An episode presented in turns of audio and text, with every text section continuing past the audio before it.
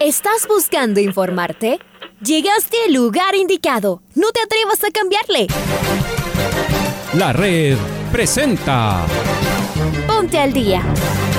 Información deportiva al instante sobre la actualidad de los equipos ecuatorianos muchos goles y el drama que tanto disfrutamos. Los albos se pusieron en ventaja con doblete de Adolfo Muñoz. La Libertadores Femenina cuenta con sus 16 equipos. Con la conducción de los periodistas de la red, Raúl el Profe Chávez y Andrés del Pichón Villamarín. Mucha información que... Hoy día miércoles 24 de agosto del año 2022 arrancamos, comenzamos, iniciamos esta programación eh, deportiva ustedes el mejor de los días. Vamos con los titulares. Está Pau Valle en los controles. De salud Andrés Villamarín Espinel. No habrá hinchada visitante este domingo en el Monumental para el Barcelona Liga.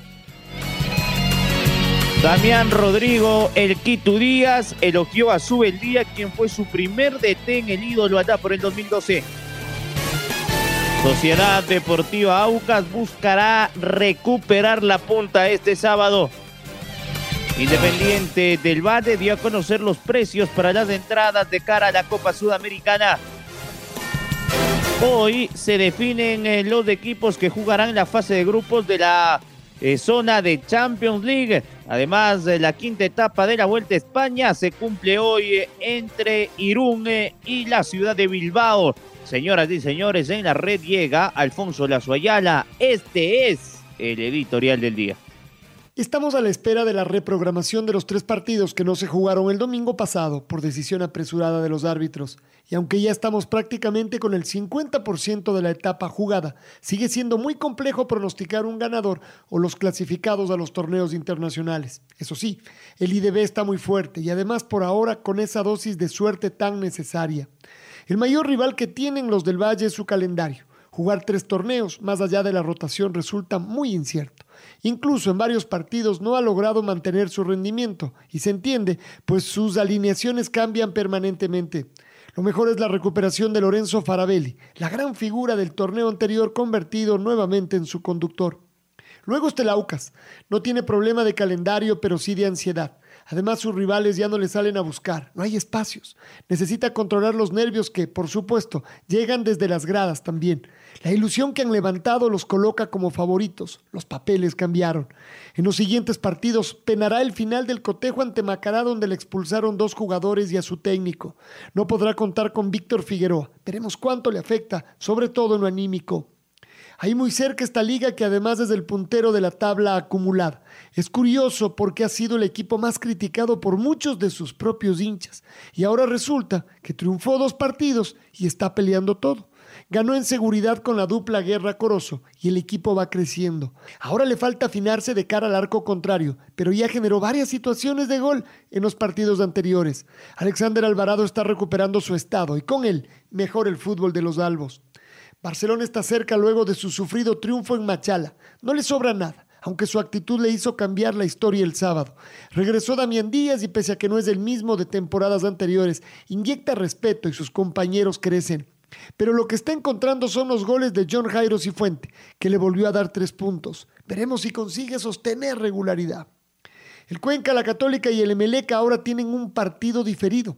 Veremos cómo regresan a la competencia. Eléctricos y camaratas quizás son los de mayor irregularidad.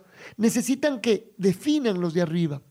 Los morlacos están más sólidos y su buen momento los empuja a ponerse ambiciosos. Los tres tienen chances, imposible descartarles.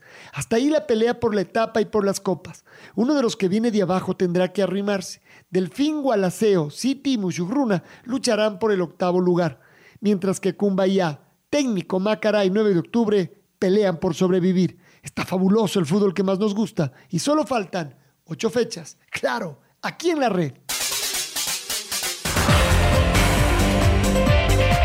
Y vamos a arrancar con la Serie B del fútbol ecuatoriano por la fecha 23 de, la Serie B de Liga Pro Independiente Junior. Recibió al Club Deportivo El Nacional y lo goleó cuatro goles a uno. ¿Qué pasó con el rojo? Ayer en Chillo Gijón. Maite Montalvo, cuéntenos, bienvenida, ¿cómo le va?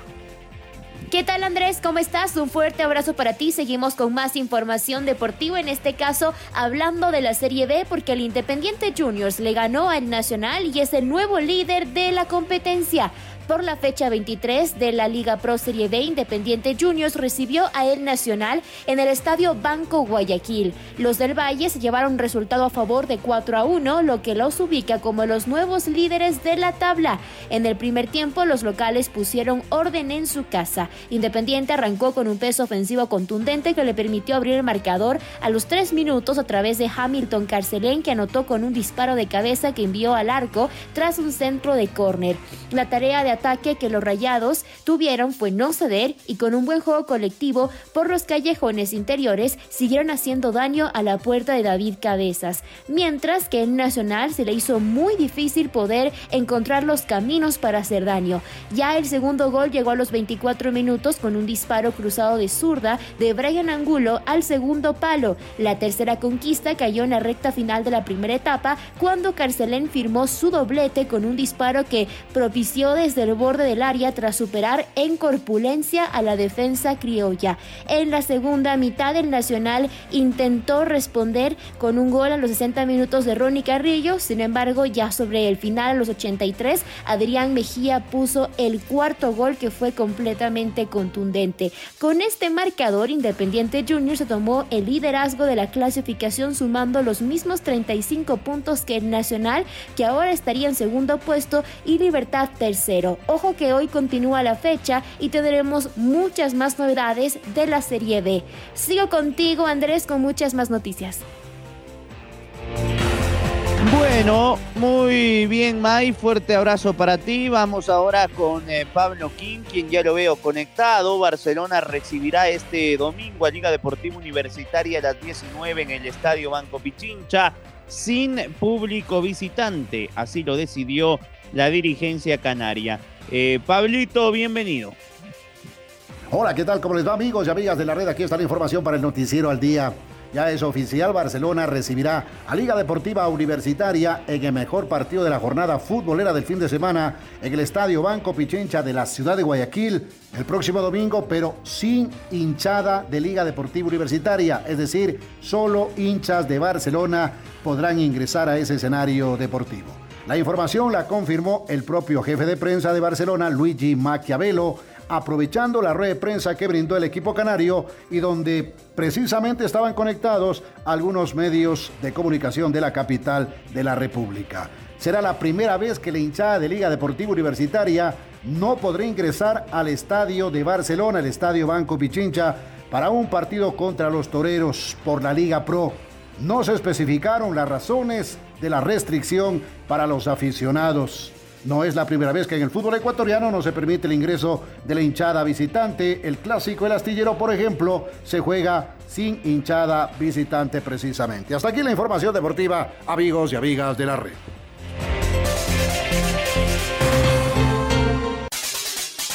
Y ahora seguimos con Barcelona y es momento de escuchar a su ídolo, a su referente, a su capitán, a Damián Rodrigo El Quito Díaz, que ayer en conferencia de prensa dejó muchísimos títulos. Acá lo más destacado.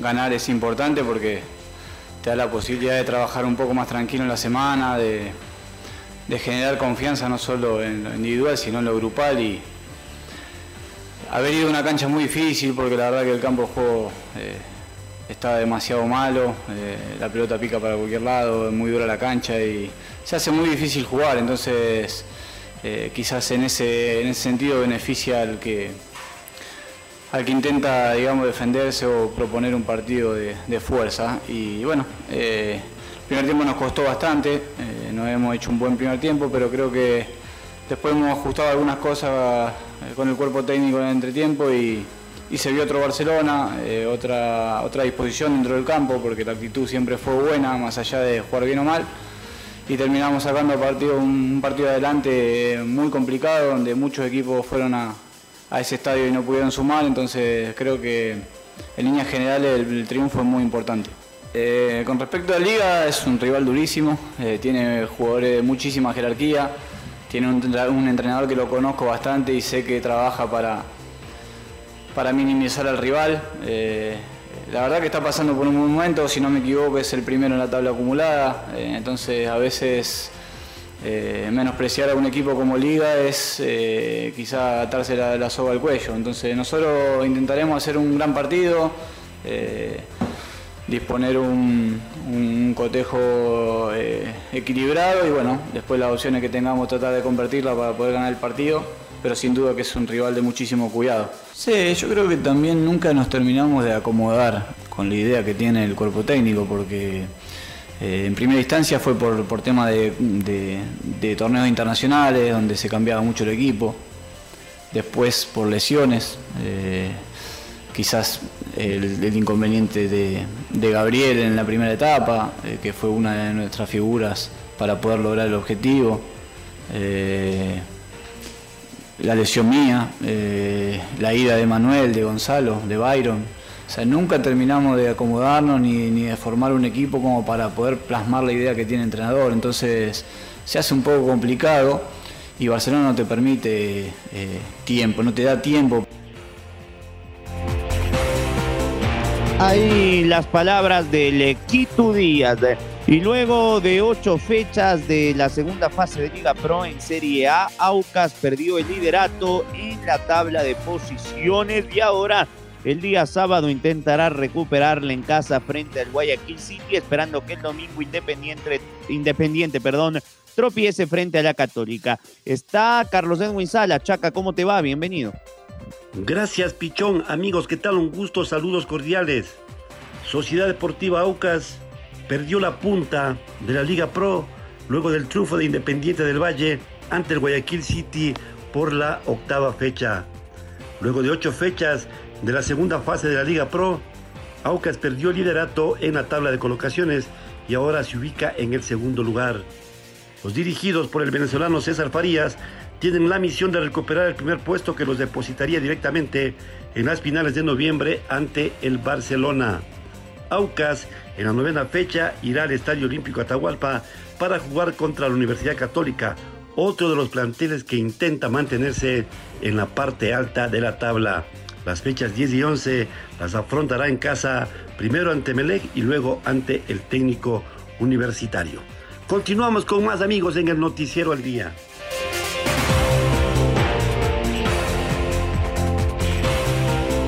Gracias, Carlos Edwin. Y ahora vamos precisamente con el puntero. Independiente del Bate dio a conocer el valor de las entradas para el partido de ida de la Copa Sudamericana el próximo miércoles, de hoy en 8, miércoles 31, que recibirá en Casablanca al Melgar. Está Lucho Quiroz, ¿no? Luchito, bienvenido, ¿cómo le va? ¿Qué tal Andrés? Un gusto saludarte. Independiente del Valle dio a conocer el costo de las localidades para el partido de la próxima semana cuando jueguen el compromiso de ida ante el Melgar de Arequipa en el estadio Rodrigo Paz Delgado. 5 dólares costará la general, 10 la tribuna y 20 el palco. Ya podrán adquirir la venta de las entradas desde hoy a las 13 horas hasta las 18 horas en el San Luis Shopping y también en los exteriores del Quicentro Shopping.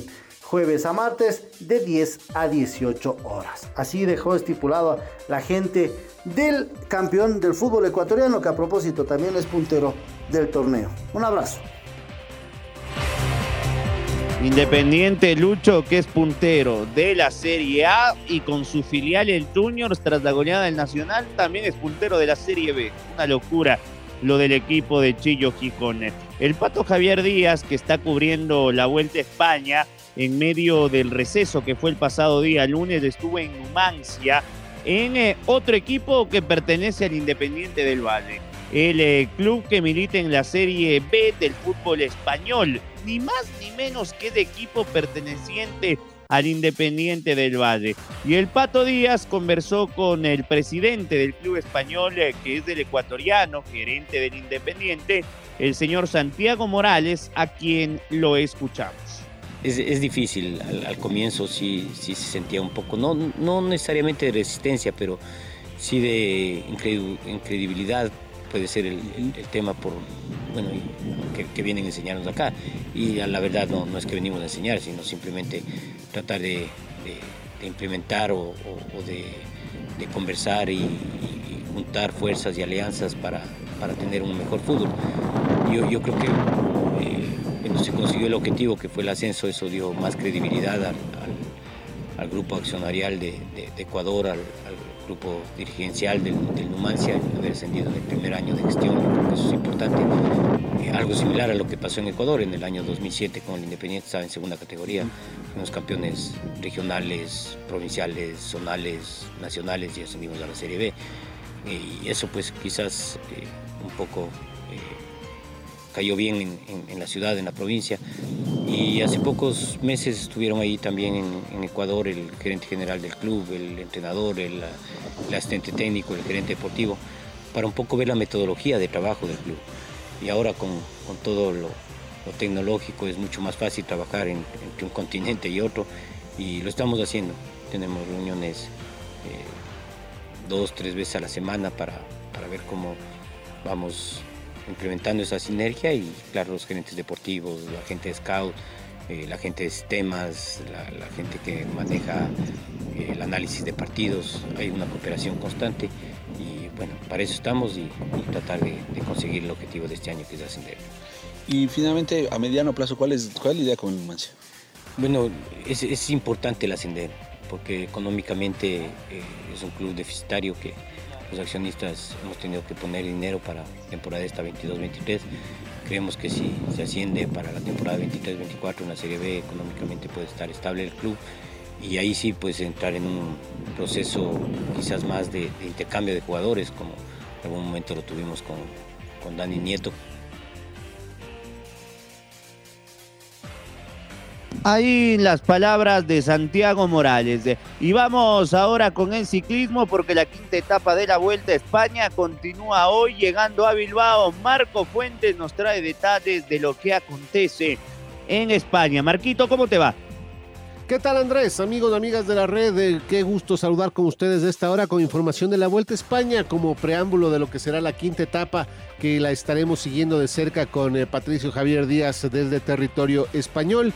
Nosotros vamos a hablar eh, ahora acerca de lo que nos dejó la cuarta etapa, la primera de media montaña que se desarrolló en esta vuelta 2022 y en la cual el esloveno Primo Roglic del Jumbo Visma se llevó el primer lugar, seguido por el danés Mats Pedersen del de Trek Sagafredo y el español Enric Mas del Movistar Team, quienes completaron el podio. Con relación a los ecuatorianos, Richard Carapaz arribó a la meta en el puesto 24 y en el caso de Jonathan Caicedo, el cubanito terminó en el puesto 54. Una vez cumplida esta etapa, la clasificación general también sufrió un cambio en la primera posición. Ahora el esloveno Roglic es el dueño de la camiseta roja con un tiempo de 11 horas 50 minutos 59 segundos, seguido por su compañero el estadounidense Sepp Kuss a 13 segundos de diferencia y el español Ethan Hater de Lineos Grenadiers se ubica en el tercer lugar a 26 segundos. En lo que corresponde a Richard, él se mantuvo en el séptimo lugar de la clasificación a 33 segundos de la punta,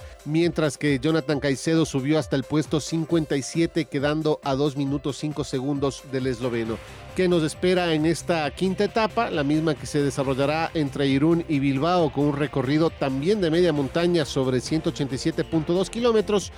Precisamente tendremos eh, tres puertos de montaña con eh, una dificultad de tercera categoría y dos puertos de segunda categoría además de un sprint. La prueba, como decíamos previamente, arrancará en Irún y tendrá su llegada en Bilbao. Esto es lo que les podemos informar a esta hora de la Vuelta a España 2022. Invitados todos a que sigan en nuestra sintonía y por supuesto a que nos acompañen con las incidencias de esta quinta jornada de la tercera grande en el ciclismo a nivel mundial. Nosotros por ahora nos despedimos, nos reencontramos más adelante con mucha más información. Que disfruten una excelente jornada, un abrazo grande para todos. Gracias, Marquito. Y escuchemos a uno de nuestros ciclistas, a Jonathan Caicedo. En España habló con el Pato Díaz. Aquí sus palabras. Bueno, Jonathan, ¿cómo está? ¿Cómo, cómo se han corrido cuatro etapas? ¿Cuál es su balance? Bueno, no, contentos. El equipo está muy bien. Eh, hemos hecho una labor excelente. Hoy, pues, ha sido un ritmo bastante rápido, la calor y todo. Pero bueno, no creo que hemos estado laborando de la mejor manera. Las tres primeras etapas eh, eran más bien, eh, no sé, al ser tan planas, un poco menos complicadas que esta. Hoy sintieron un poquito ya el rigor de lo que es una grande. Sí, creo que hoy se habían ido con un ritmo muy fuerte, eh, todo el día muy rápido. Bueno, creo que ha sido la carrera bastante dura. ¿Tiene una explicación por qué, es, por qué se ha aumentado tanto el ritmo? Es decir, la, la velocidad promedio de una competencia es cada vez más alta. La verdad que es increíble, ¿no? El nivel, la velocidad se ha ido bastante rápido. Eh, bueno, creo que una temporada bastante rápida y sobre todo, ¿no? Eh, se va muy rápido en el pelotón. Y eso le hace que sea más meritorio estar acá, porque para estar acá ahora ya no- hay que ser cada vez más rápido que una tras otra competencia. Bueno, sí, aquí estamos haciendo la labor de equipo, eh, a expectativas del equipo y bueno, vamos día a día y lo importante es pasar el día de hoy, ahora recuperar y ya viene el día de mañana.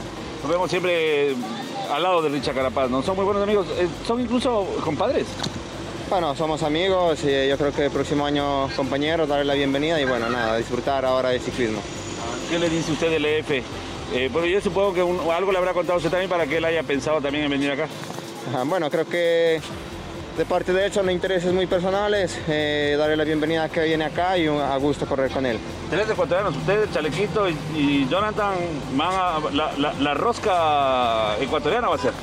Sí, bueno, es muy importante tener pues eh, compañeros ecuatorianos, sobre todo para la afición y para el equipo también, ¿no? Muy meritorio. Finalmente, Jonathan, eh, la gente está pendiente de lo que ustedes, lo que hace Richard en esta vuelta olímpica. Mándale saludos. Sí, mandar un saludo a toda la gente, toda la afición de ciclismo de Ecuador y bueno, que sigan disfrutando del ciclismo y sigan apoyándonos. Gracias, Jonathan. Jonathan Caicedo.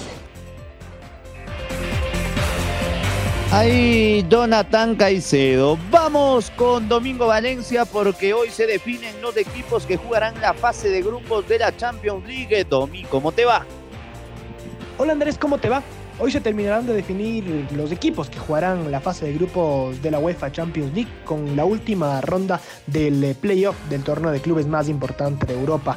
El Dinamo de Zagreb recibirá en la capital de Croacia al Bodo Glimt con un ah, marcador parcial de 0 a 1, mientras que el Copenhague viajará a Turquía para jugar frente al Trabzonspor con una ventaja de 2 por 1. El PSV, en cambio, de los Países Bajos recibirá al Rangers de Escocia con un global de 2 a 2. Los equipos que superen la eliminatoria serán parte de la fase de grupos de la UEFA Champions League. Mientras tanto, que hoy se definieron a tres equipos que jugarán el torneo de clubes más importante de Europa. El Maccabi Haifa igualó 2 a 2 frente a la Estrella Roja en Serbia y con un global de 5 a 4 se metió en la fase de grupos, al igual que el Victoria Pilsen. El equipo checo venció 2 a 1 al Karabaj y también clasificó entre los 32 equipos que jugarán la fase de grupos que comenzará en septiembre. Mientras tanto, el Benfica, de la mano del argentino Enzo Fernández, con goles de Nicolás Otamendi, Rafa Silva y David Neres, se impuso 3 a 0 al Dinamo de Kiev y con un global de 5 a 0 también se metió entre los mejores de la UEFA Champions League. El sorteo será este jueves a las 11 de la mañana, hora de Ecuador, y sabremos los grupos de la UEFA Champions League de esta temporada 2022-2023. Informó para el Noticiero al Día, Domingo Valencia. Andrés, vuelvo contigo, Estudios Centrales. Ahora ya estás al día junto a nosotros. La red presentó Ponte al día. Informativo completo sobre la actualidad del fútbol que más nos gusta, en donde estés y a la hora que tú quieras. Quédate conectado con nosotros en las redes de la red. Síguenos como arroba la red Ecuador y no te pierdas los detalles del deporte minuto a minuto. Escúchanos en vivo en TuneIn y en los 102.1 FM en Quito. ¡Te esperamos!